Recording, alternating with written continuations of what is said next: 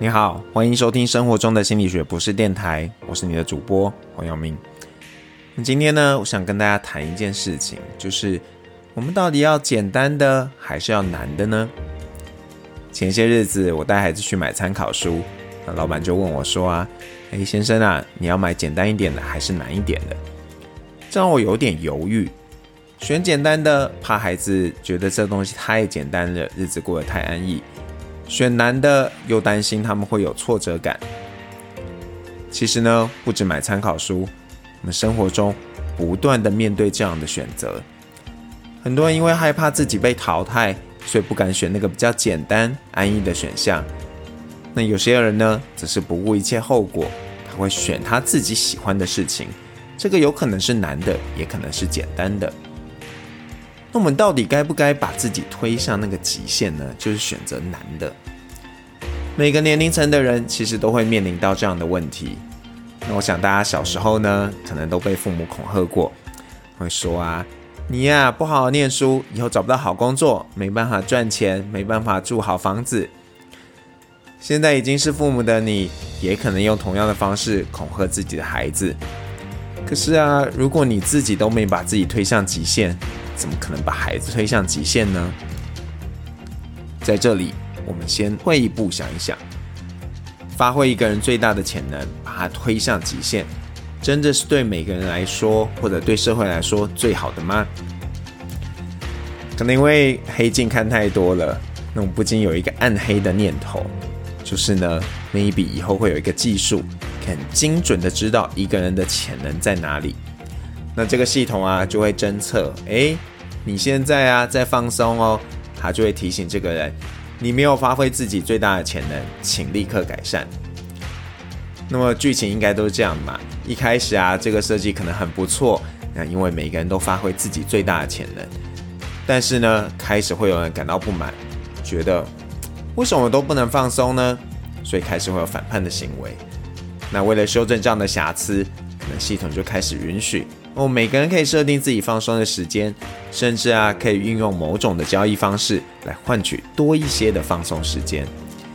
结果这个放松时间呢，就成了一种货币，可能非法的被交易。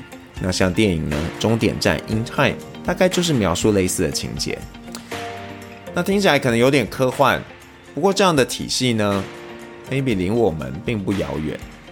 你想想看啊，我们现在不就会依据？智力测验等等的各种各样的方式来评估一个人的能力，并且呢，把它放在适合他的位置。当然，目前这样的做法可能有一个缺憾，因为我们没有办法全面性的去评估一个人的能力。比方说啊，一个人他可能智能上发展的很成熟，但是呢，其他方面没有同步的发展。那如果没有审慎的安排，对这个人还有对社会来说，可能都不是最好的。像之前啊，就看到一个新闻嘛，就是在呃中国贵州呢，有一个孩子，因为非常的聪明，十三岁就上了大学，而且还拿到了企业的赞助。结果呢，不到一年的时间，这个孩子因为沉迷于电玩，不仅赞助没了，自己的前途也堪忧。那你可能会说啊，好吧，那我们选简单一点的可以吧？可是简单代表的是你离极限很远吗？这不一定是这样的哦。在心理学领域呢，我们常会说一个所谓的倒 U 曲线，也就是说啊，人的状态呢，在那个刚刚好的情况下，才会有最好的表现。举例来说，当你在完全没有压力或者压力过大的时候，的表现都不是最好的。只有那个有一点压力，但又不是太大压力的时候，才能促成你有最好的表现。如果套用这样的规则，有一个人呢？选择处在这种刚刚好的状态，那到底算不算把他自己推向极限呢？就像呢，有一些创作人可能需要做某些事情才能够有灵感创作。那当他这样说的时候，我们要说：“哎，你很废耶，你怎么都不好好专心创作？”还是说：“哦，你又在挑战自我极限喽？”那么换过来看，从另一个极端。有些人呢，看起来很像很努力的在不断突破自己，但他其实可能只是在麻痹自己，不想要让自己空闲下来。反正呢，别人都看到，都觉得，呃，我很拼命，就算成果不好，也会基于同情，不会对我自己太差。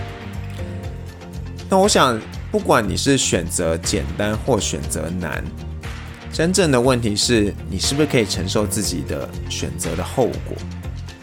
很多时候啊，其实我们应该是可以接受自己选择的，至少在没有别人的三言两语之前，应该是这样的。那但是我们基本上不太可能把自己抽离于周遭的其他人，不论这些人是跟你很熟的，或者是跟你只有一面之缘的人，他们的任何发言都可能对我们产生影响。那当然，以上是针对亚洲社会的状况来说啦。那像在个人主义盛行的欧美，那状况会好一些，所以我们才会可能看到一些新闻报道，或一些真的遇到一些人，他过着客观标准不怎么样的一个呃日子，他自己也很从容面对。那到底呢？这些人是在这样的状态下成就了他自己的极限，还是他们就是完全的佛系选择，反正就这样吧，听天由命。或许呢，我们一直以为自己是有选择权的，但可能没有，一直都没有。那你觉得这句话很玄，就去看《黑镜》最新的那个呃互动式电影版本《潘达斯》那一集，我想大家可能也会有所启发。那我们今天就聊到这边喽，下次再见。